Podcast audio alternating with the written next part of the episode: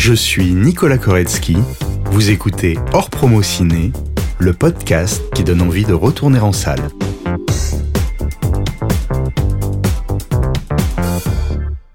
Si je vous dis Cédric Lapiche. Le- L'auberge euh, espagnole? Le film encore. Mes darons étaient fans. Ok. Euh, Paris 11e, je sais qu'il aime beaucoup le 11e arrondissement. Je connais l'auberge espagnole et euh, D'accord, vous venez d'où? de- d'Autriche de Vienne. Euh, le péril jeune, du coup? L'auberge espagnole Ça représente un peu le, le beau bordel de la vie, quoi. Le Péril jeune, un film que j'adore. Chacun cherche son chat. Rien du tout. Les jeunes, les- le péril jeune. Il Euh, n'y avait pas ce truc euh, où Paris se retrouvait sous le sable? Euh, moi, c'est Paris. Tout euh, l'amour adolescent euh, pour ces films, euh, pour le cinéma et pour Romain Duris. J'ai bien aimé euh, Deux mois et encore, ouais. On reconnaît très vite euh, la patte de Capiche. Le péril jeune, c'est. Ah oui, bah oui, bien sûr, le péril jeune, en plus, c'est tourné à Montaigne. Le péril jeune. Et il parle de, des relations entre, euh, entre les gens et de plein de choses qu'on peut vivre aussi euh, bah, dans, dans, dans notre vie. Ça, c'est des films qui abordent ces thèmes euh, de façon extraordinaire. Moi, je vous dis humanité, rapport entre les gens, Paris et rapport à la danse, Et un film en particulier? Encore. Bonsoir. Vous l'aurez compris, aujourd'hui, mon invité est Cédric Lapiche.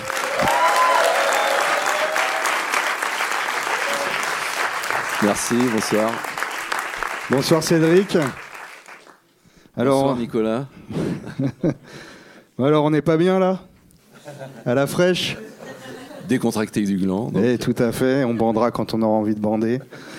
Je sais que tu affectionnes particulièrement cette réplique des valseuses de Bertrand Blier, un film très important pour toi. Oui, absolument. ouais, ouais, ouais. Tu as dit J'ai toujours l'impression de passer après les valseuses. Pourquoi? J'ai dit ça il y a longtemps. Bah, C'était euh, euh, parce que euh, dans, dans les films français, je trouve le, fait de parler d'une bande de copains, en fait, donc c'était Depardieu et Devers à l'époque, euh, et, de, de les suivre et d'avoir un, un film comme ça à la fois sur l'amitié et où c'est pas forcément l'histoire qui compte, c'est vraiment le rapport entre des personnages et des acteurs, surtout avec un niveau de jeu qui, voilà, je pense que c'est vraiment le film qui a lancé les deux acteurs, et puis on voit bien que euh, ce qu'ils sont devenus, euh, même s'il y en a un qui s'est arrêté un peu tôt, euh, voilà, enfin c'est des grands acteurs, quoi. Donc du coup, il y avait vraiment quelque chose qui imprimait l'histoire, et même si elle est plus compliquée aujourd'hui, parce que le film n'est pas woke, on va dire. Mais mais c'est- intéressant justement de voir quel, quel, regard ça donne sur, sur les années 70. Tu as dit aussi, c'est un film qui pousse très loin l'idée de la liberté. Aujourd'hui, le seul truc qui m'intéresse quand je fais du cinéma, c'est la notion de liberté. Alors comment on fait pour se sentir libre euh, en faisant du cinéma? Alors c'est une notion qu'on qu'on a beaucoup développée avec mes deux scénaristes euh, du Péril Jeune. Alors donc, je ne sais pas si vous savez, donc on se connaît avec Nicolas depuis le Péril Jeune, euh, car il joue dans le Péril Jeune. Et, et c'est- Démasqué.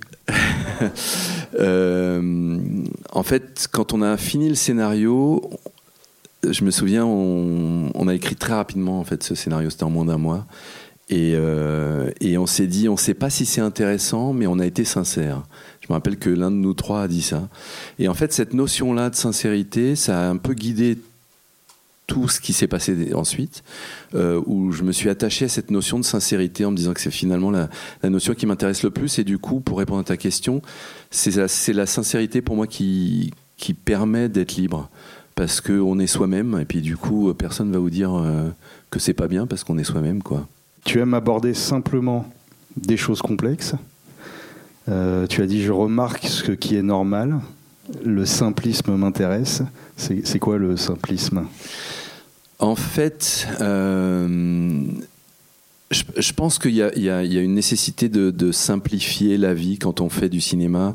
Où euh, j'ai- j'aime pas les réalisateurs qui jouent à être complexes. En fait, en, essayant de créer une sophistication qui du coup du coup euh, amène à être trop intellectuel ou trop euh, euh, à s'éloigner finalement de, quelque chose qui, qui reste simple. Donc moi, on m'a souvent reproché, les journalistes m'ont souvent reproché de d'être simpliste ou d'être caricatural ou d'être et, et c'est finalement quelque chose qui me gêne pas trop parce que oui, encore une fois, il y a besoin de euh, on, fait, deux heures, on n'est pas en train de faire un film qui dure 20 ans. Donc, mhm. euh, donc forcément, il y a un travail de simplification qui fait que on, euh, on, essaye de remarquer les choses qui sont en connexion. Il y, avait une phrase de Léonard de Vinci qui m'avait beaucoup plu, où, il, faisait à la fois de l'anatomie, donc il faisait des autopsies de, cadavres, et il avait remarqué que les vaisseaux sanguins étaient comme les arbres, comme les branches d'un arbre. Et, et, il avait dit une phrase sur le fait qu'il remarquait des correspondances comme ça sur les, toutes les choses que lui faisait. Euh, et, donc, quand le, côté je remarque si est normal, c'est ça, c'est juste d'être observateur sur des choses assez euh, simples, en fait. Et, cette simplicité, elle est, rare, en fait. Tu euh, vas parler un peu de juste vite fait de ta formation. Tu as été recalé deux fois du concours de l'IDEC, hein, qui, qui, est l'ancien nom de la FEMIS. La deuxième fois parce que tu as dit à un des examinateurs que tu ne regardais pas beaucoup de films français. Hein, ça, ça lui a pas plu. Ah non, on s'est engueulé, c'était fou. Euh, je suis sorti de là, je, je me suis demandé pourquoi il m'avait demandé ça. Quoi. Mais non, il, me demandait quel réalisateur j'aimais bien. Alors je lui ai dit donc euh, ce que je vous ai dit. Euh, et à l'époque, j'avais pas Bertrand Blier, donc euh, il y avait des gens comme Hitchcock, comme Fellini, comme comme Woody Allen. Et donc il m'a dit mais il y a personne de français. Je dis ben non, vous me demandez ceux que j'aime, donc je vous dis ceux que j'aime. Et c'était comme si c'était un problème. donc il m'a reproché de ne pas aimer les réalisateurs français. Je dis mais pourquoi je devrais aimer les Enfin, voilà, j'ai donc voilà, ça s'est terminé mal quoi. Donc et donc j'ai bien compris. C'est comme c'était la deuxième fois que je passais le concours, j'ai vu que j'étais pas à ma place, quoi, qu'il y avait vraiment un truc qui qui faisait que la France ne voulait pas de moi. Euh, et, du coup, c'est ça qui m'a fait partir à l'étranger. J'ai essayé à, à, la suite de ça de partir soit en Belgique, soit à Londres, soit à New York. Et à New York, ils m'ont accepté, donc je suis parti à New York. On a souvent l'impression qu'un film commence avec l'écriture d'un scénario, mais avec toi, c'est pas vraiment euh, exact. Hein, c'est plus une envie de parler de quelque chose, euh, une ville, ou de travailler avec un acteur, ou de parler de la nature, la danse, et, l'histoire arrive euh, par la suite. Oui, alors c'est un peu différent à chaque film, mais c'est vrai que souvent je démarre d'un thème, quoi. Euh, là, sur le péril jeune, par exemple, on m'avait dit de décrire la vie d'un lycée en 75. Donc moi, j'avais 15 ans en 75. Je me suis dit, voilà, j'aimerais bien raconter. On avait 30 ans à l'époque avec les deux scénaristes. Et du coup, on avait envie de parler de nos années lycée, donc euh, donc c'est parti de ça. On s'est dit c'est quoi 75 euh, C'est à la fois la mort de l'esprit de 68 et la naissance de l'esprit de 80. Et donc on s'est dit ben il y aura une naissance et une mort et euh, on est parti sur ça. Donc l'histoire elle est vraiment venue de de ce que c'était pour nous 1975. Et dans chaque film, là c'est vrai que encore le dernier film ça faisait, euh, je sais pas, 10-20 ans que je voulais faire un film sur la danse. Donc je suis parti de qu'est-ce que je veux dire sur la danse et euh, comment, je parle de danse dans, un, dans une histoire. Et puis, euh, il y a eu la rencontre avec Ophé Schechter, le, chorégraphe israélien. il y a eu la rencontre avec Marion Barbeau, qui, qui va devenir l'actrice principale, qui est donc danseuse à l'Opéra de Paris. Et j'ai écrit l'histoire connaissant euh, l'actrice principale et, connaissant le chorégraphe avec qui j'allais travailler. Donc, euh, donc ça s'est fait comme ça, euh, chemin faisant. C'est vrai que le scénario se, se construit avec des éléments que je ne connais pas au départ, en tout cas. Donc, donc c'est vrai que. Et puis il y a d'autres films comme Ce qui nous lie, comme Ma part du gâteau, où Ma part du gâteau, je voulais parler de l'après euh, crise de 2008, donc euh, il y avait vraiment une espèce de côté euh, à la fois politique, social, économique. Il a fallu que je me renseigne beaucoup sur les traders, donc j'ai fait un vrai travail du journalistique pour savoir voilà qu'est-ce que c'était le métier de trader, à quoi ça servait, et puis du coup de, me poser des questions sur le quotidien, de c'est quoi le quotidien d'un trader. Donc ça c'était vraiment intéressant, tout le travail journalistique qui qui, qui qui, précède l'écriture d'un scénario, ça m'intéresse beaucoup. Dans ce qui nous lie, c'était pareil avec les vignerons, où euh, là j'ai interrogé beaucoup de vignerons et, euh, et j'ai bu beaucoup et ça m'a beaucoup appris. Euh, donc voilà, il y, avait, ça. Le fait de parler de la Bourgogne aussi, de, s'attacher à une région comme pour chacun cherche son chat. Chacun cherche son chat, c'était vraiment l'idée de, s'attacher à trois rues dans un quartier, de se dire voilà, là c'était vraiment très péréquien, je dirais, c'est-à-dire que comme Pérec avait écrit euh, euh, Tentative d'épuisement d'un lieu parisien, il était sur la place de Saint-Sulpice et il décrivait qu'est-ce que c'est la vie à un instant T, place Saint-Sulpice? Ben moi j'ai regardé ce qui se passait entre la rue de Charonne et la rue des Taillandiers et, la rue de la Roquette et, et, du coup voilà, du coup c'est une façon de décrire Paris en, en étant très ponctuel quoi. Est-ce qu'il y a une étape de la fabrication d'un film que tu affectionnes particulièrement? Et euh, à l'inverse, est-ce qu'il y a une étape que tu n'aimes pas du tout ou, moins? Non, c'est-à-dire qu'au début, j'aimais rien. Euh, euh, en fait, je vivais assez mal les tournages parce que je trouvais que c'était trop violent. C'est-à-dire que là, je vous voyais sur le péril jeune, vous alliez faire la fête à chaque fois qu'on arrêtait le tournage voilà, le truc continuait, il y avait vraiment un truc de frustration totale. ça s'arrêtait jamais. Mais ouais, donc euh, il y a eu la même chose avec l'auberge espagnole. Je voyais tous, euh, ils sortaient en boîte, ils sortaient à 5h du matin, ils arrivaient sur le tournage un peu à 9h et puis euh, et genre ils dormaient entre les prises et tout. Donc et, et j'ai toujours l'impression de faire des films où moi je faisais pas la fête, c'était les autres qui faisaient la fête quoi. Et hum, donc il y, avait un truc dur à vivre de ça. Euh, l'écriture, je me suis jamais, enfin, au début, je me sentais pas bon scénariste. Euh, donc c'était assez pénible parce que je mettais beaucoup de temps et c'était difficile de, comprendre comment raconter une histoire, comment structurer tout ça. J'ai vraiment eu la sensation qu'avec euh, Alexis Galmo et Santiago Amigorena du Péril Jeune, puis avec d'autres collaborations, notamment avec Jean-Pierre Bacry et Agnès Jaoui, quand, je, les ai aidés à écrire l'adaptation d'un air de famille. Euh, là, je, me suis senti en stage. J'ai eu l'impression de faire des progrès, disons, sur euh, la notion d'écriture.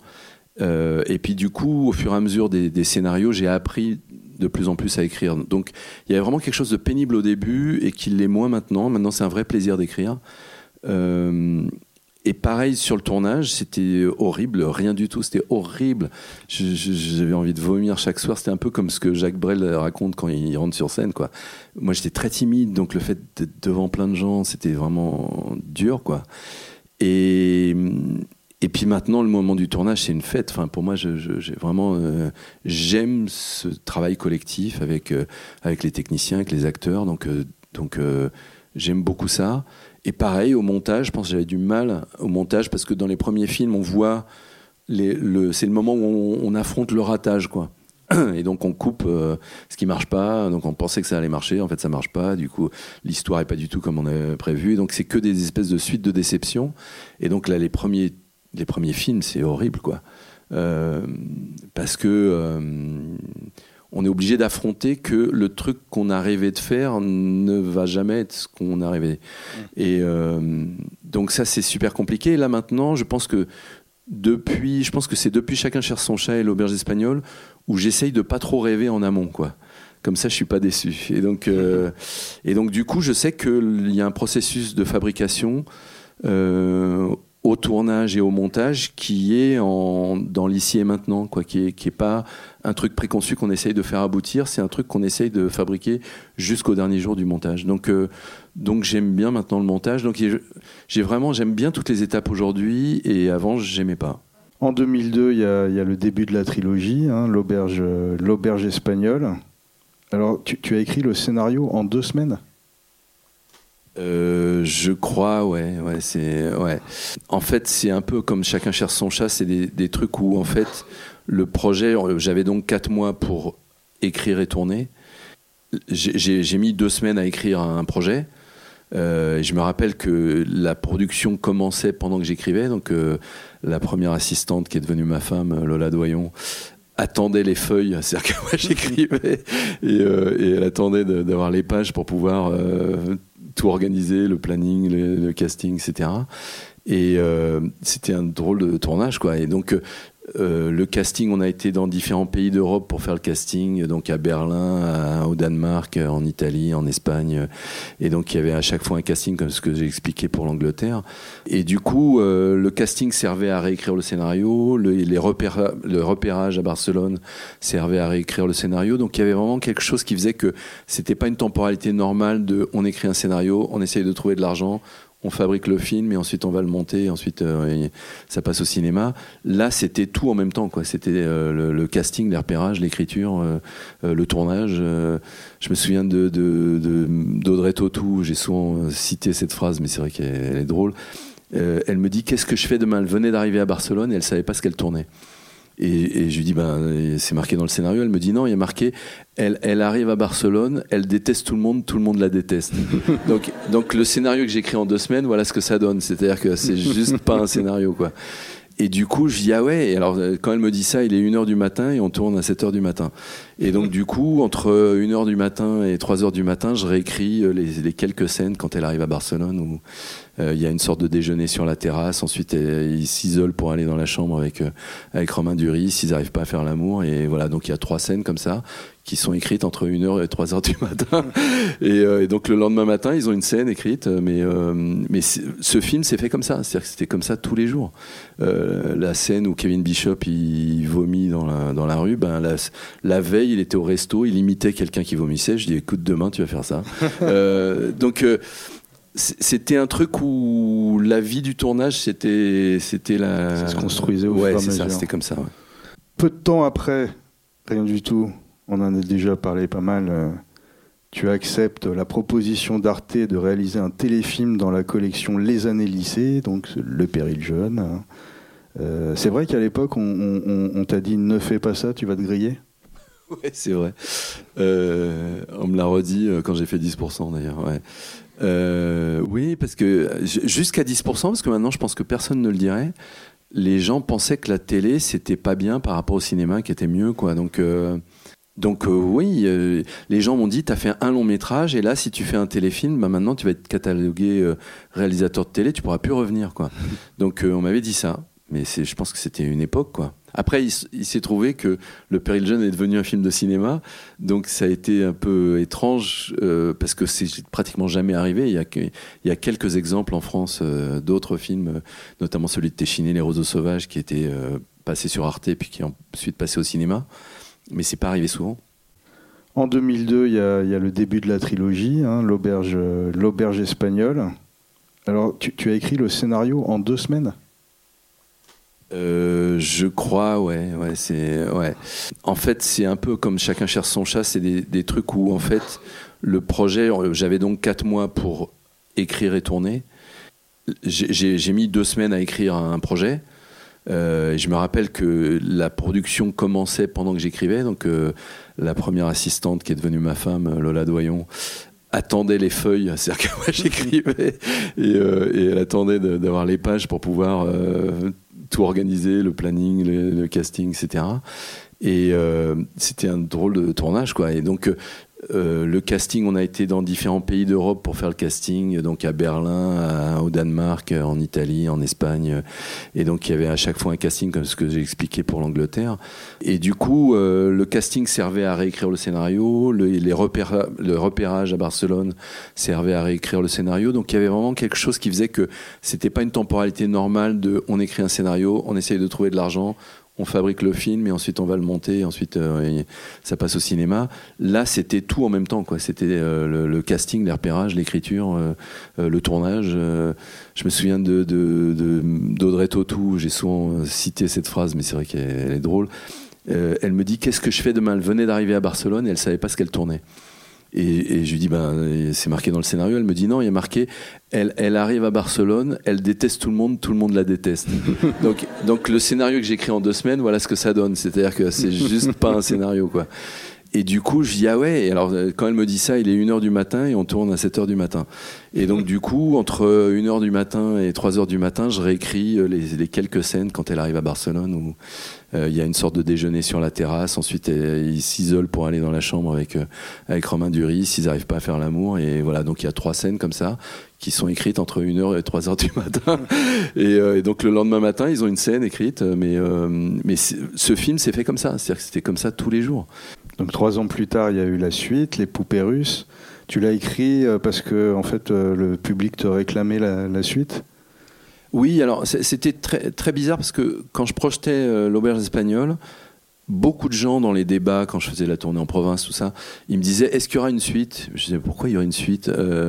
Pour moi, il y avait une fin absolument. et je pense qu'il y avait un désir à la fois pour les acteurs, parce que les acteurs ont. Les- Enfin, voilà, les gens ont beaucoup aimé la, bande d'acteurs, euh, euh, ce qui se passait, tout ça. Je crois aussi que, euh, je l'ai compris longtemps après, que la dernière phrase du film, qui est Tout a commencé là, ouvrait une porte énorme sur c'est quoi qui commence maintenant. Donc les gens étaient en demande de ce truc-là. Donc pendant deux ans, à la suite du film, je disais non, non, il n'y aura pas de suite. Et puis un jour, on se retrouve avec Bruno Lévy, donc mon producteur, à, Saint-Pétersbourg, euh, à présenter plusieurs de mes films. Et on se retrouve dans le sous-sol d'un mariage. Il y a toujours des mariages à Saint-Pétersbourg. Et où je vois ce. Je une- une femme, une en robe de mariée, qui est dans une espèce de salle d'attente au sous-sol. Euh, et je vais dans les toilettes des hommes et je vois un mec, donc je comprends que c'est le mari de, de la femme mariée, et qui est russe et qui se regarde dans le miroir et puis il se parle en russe en disant, euh, en se parlant totalement bourré. Et je l'ai regardé pendant cinq minutes, fasciné. En fait, il se disait genre, euh, toi, euh, je, je sais pas ce qu'il s'est dit. Donc, euh, et, et ce truc a été le point de départ du film. En fait, je me suis dit, ouais, euh, je suis, so- je suis sorti des toilettes, j'ai été voir Bruno. Je dis, ça serait pas mal qu'on fasse une suite euh, de l'auberge espagnole. Et il y aurait Kevin Bishop qui se mariait avec une russe. Et voilà, et c'était parti là-dessus, quoi. Huit ans après, tu as écrit Casse-tête chinois, donc euh, la suite et la fin de la trilogie. Pas vraiment la fin, puisque maintenant il y a la, il y a la série qui arrive, euh, qui raconte un peu la suite de l'histoire. Huit mois d'écriture cette fois-ci contre euh, donc euh, Ouais, ouais, parce qu'il y avait tout le côté où euh, j'avais compris en faisant euh, l'auberge espagnole qu'il y avait un rapport fort à avoir avec une ville. Donc il a fallu, moi je connaissais déjà un peu Barcelone.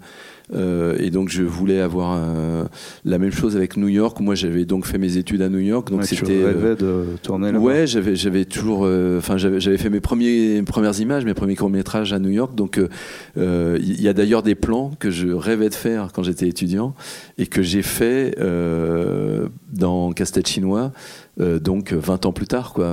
Donc c'était drôle de voir à quel point le le désir de filmer New York était là depuis longtemps et, donc euh, c'est effectivement pendant longtemps il a fallu que j'écrive le scénario parce que là en tant que troisième film je pouvais pas euh, improviser comme je l'avais fait sur l'auberge espagnole quoi. Entre-temps, dans la trilogie, tu as fait plusieurs films, dont euh, Ni pour ni contre, bien au contraire, dont tu parlais tout à l'heure, qui est ton deuxième film de genre. Pour le coup, un film noir de gangster qui répond vraiment au code du genre, tourné en scope. C'est vraiment un film à part dans, dans ta filmographie. hein, euh. Ouais. Je, je- je l'aime beaucoup, tout le monde s'en fout, mais j'aime beaucoup. moi, moi Euh, aussi, c'est ce un film film. vraiment que j'aime beaucoup.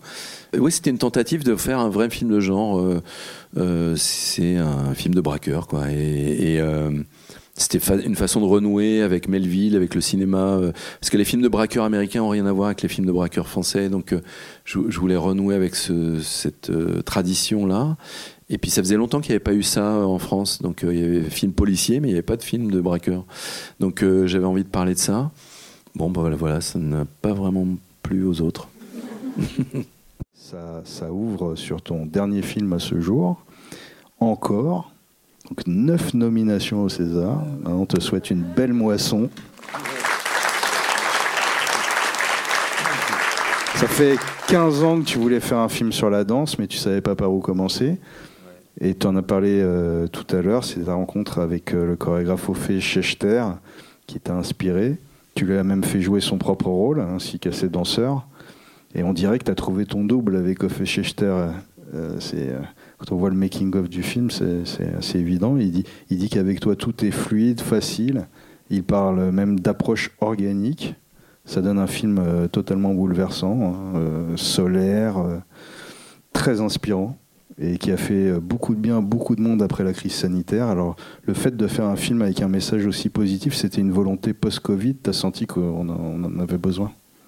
Euh, oui, alors c'est- fou à quel point on est toujours victime d'un moment, en fait, d'une époque. euh, et là, je pense que c'est un film en fait très lié au Covid. Ouais. C'est-à-dire que j'ai écrit pendant le confinement et après le confinement, et c'est vrai que la danse est une réponse à cette espèce de d'enfermement, d'isolement, de euh, de manque de liberté et que la, la danse est une réponse à voilà c'est des gens libres quoi qui dansent donc euh, le mouvement euh, le fait. Enfin, c'est. Je, je pense d'ailleurs à la scène où euh, il danse sur le au bord de la mer là. Dans le vent. Dans le vent, c'est vraiment la sensation de liberté euh, quand on arrête le confinement et qu'on sort dehors et que la, la vie reprend. Il y, a, il y a- quelque chose comme ça. Et, et toute l'histoire que je raconte sur quelqu'un qui est handicapé, qui a euh, euh, voilà, c'est cette, danseuse qui ne peut plus danser et, et comment elle va réapprendre à vivre et danser. Euh, bah oui, je pense que c'est ce qu'on a tous ressenti quand on est sorti de chez nous, quoi.